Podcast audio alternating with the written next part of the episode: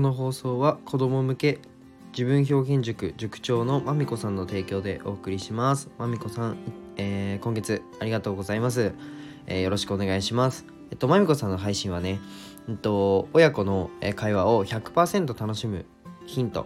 のチャンネルなんですけど、えっと、URL を概要欄に貼っておきます。えっと、おはようございます。えー、世界一の医療施設を作ることを目的に、まあ、事業をいくつかやりつつ、看護師もやってるひじりです。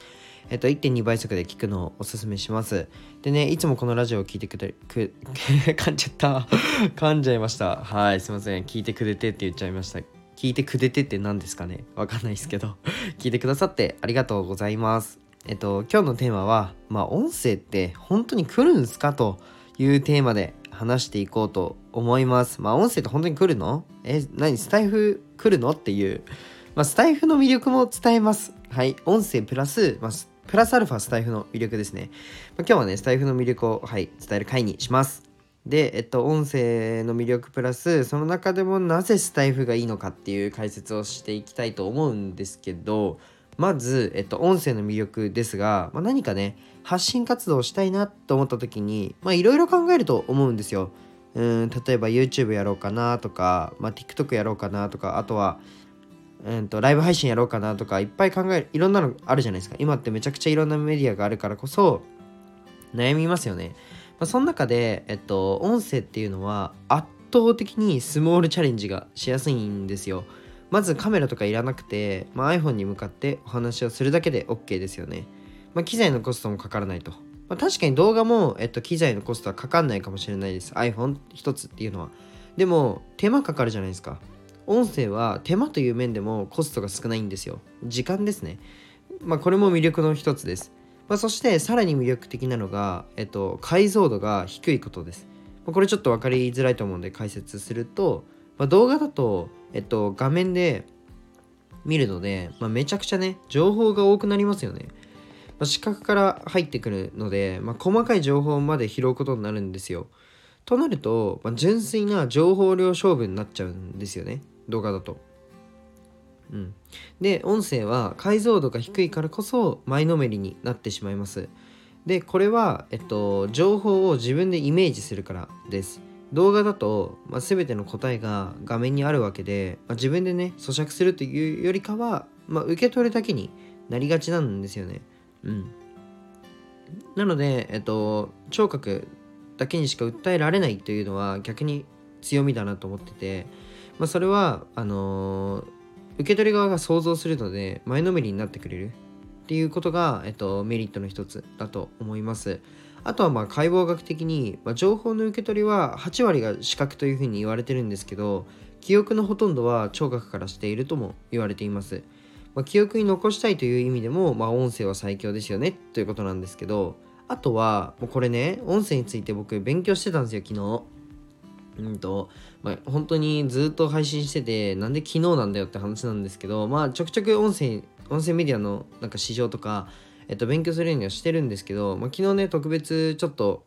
まあ、スタイフとか、そうだな、アプリ、SNS というよりかは、音声全体の勉強してて、えっと、初めて分かったんですけど、あの、テレビよりも、ラジオの返、あの、商品返品率が低いらしいんですよ。これやばくないですか？返品率が最も低いコンテンツが音声だそうです。え、これ知ってる人いたかな？いたらごめんなさい。あの、テレフォンショッピングあるじゃないですか。あれを音声のみでやった方が返品されないということです。これやばいっすよね。商品持ってる人は100%音声やった方がいいと思います。まあ、音声もやった方がいいという根拠がね、まあ、根拠というともに、まあ、分かったっていう感じですね。まあ、これはね、僕の解釈ですが、まあ、総じて音声は、まあ、信用の獲得がしやすいメディアコンテンツというということかなというふうに思いました。まあ、皆さんはね、えっと、このラジオを聴いてくれてる方は、まあ、ほとんどの方が音声やってると思うので、もう勝ちです。はい。もう2025年にはもう市場が60倍になるとも言われてるので、まあ、長期的なスパンで見てって、うん、全然いいなというふうに思ってるので、まあなんか短期的ななんか伸びではなくて、まあ、生活の一部に、まあ、音声入れることは、まあ、100%メリットしかないよね。で、そのメディアを伸ばしておくのは、まあ、メリットしかないよねということで、まあ、継続しましょうってことなんですけど、まあ、そこでね、まあ、何よりも、うんと、ここスタイフっすよね。問題は、スタイフさんに魅力はあるのか。で僕は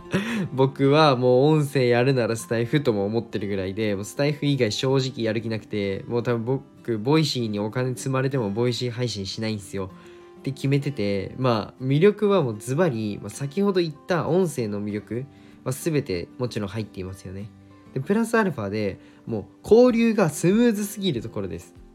うん、そしてクローズドにできるというところです。特にクローズドにできるメンバーシップ機能と、ま、レターが本当にやばいと思ってて、ま、これは本当にいい機能で、ま、コメントではなくレターというところが最高ですよね、まクローズドで送れることの魅力ももちろん魅力は、ま正直僕が語るまでもないんですけど、ま圧倒的に距離感を縮められるっていうところです、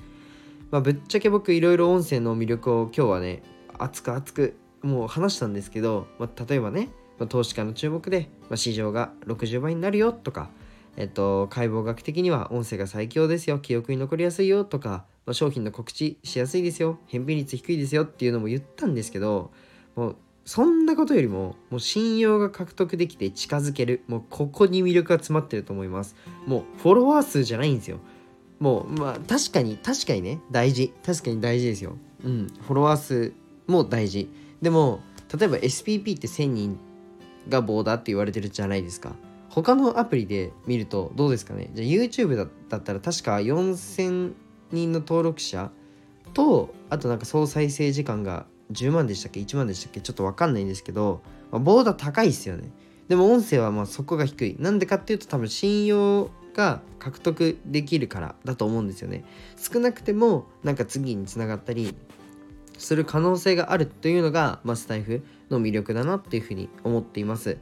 まあね、かなりね、ちょっと熱く語っちゃったんですけど、多分僕はね、スタイフというアプリ自体がまあ1万でも10万でも、えっと、多分やってると思います。多分課金してやってると思います。まあ、それくらいね、魅力的なメディアを、まあ、無料でね、使い続けてるっていうのがとても嬉しいし、まあ、スタイフがね、盛り上がるように努力したいなっていうふうに思います。なので、僕ちょっと、あの、すごいね、スタイフ専用のインスタを作ってたんですよ。アカウント自体はあって、まだ1投稿もしてないんですけど、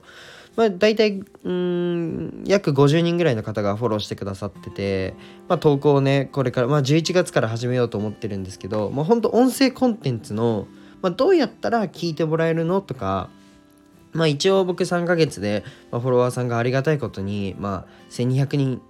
1000人超えて、今はね、1300人近くいるんですけど、あのー、結構考えてるんですよ。話す構造とか、えっと、プロフィールの作成とかいろいろ考えてて、まあ、なのでそういったところ、まあ、どうやって伸ばすのとかどうやって音声を楽しくできるの継続できるのっていうところをねえっとインスタグラムを中心に、ま、発信していきたいなって。それで少しでも音声配信者がのためになればいいなと思うし、まあ、音声に興味を持ってくれてスタイフに流れる人が増えればいいなって思うので、まあ、外部から、えー、スタイフに来てよっていうアプローチもしていこうと思うので、まあ、興味があったらでいいんですけど、まあ、よかったら、あのフォローしといてください。あの、配信、あの、絶対に、10月がちょっと準10月9月10月とちょっと準備してて、まあ、ちょっと看護師を10月で辞めるのでそしたら力入れられるので、まあ、ちょっとそれまではもうさすがに僕のちょっと時間を避けれないっていうのがあって、まあ、ちょっと準備させていただきたいなっていうのがあるので、まあ、11月から本腰を入れて、えっと、スタイフの人数を増やすために活動したいなスタイフの配信者がちょっとでも、えー、まあいい配信ができたらいいなっていうふうに思うので、まあ、僕なりのね知見ではあるんですけど、まあ、よかったらねフォローしといてください。じゃあそんな感じで、はい、概要欄に貼っておくのでよろしくお願いします、まあ、最後まで聞いてくれてありがとうございました。じゃあバイバイ。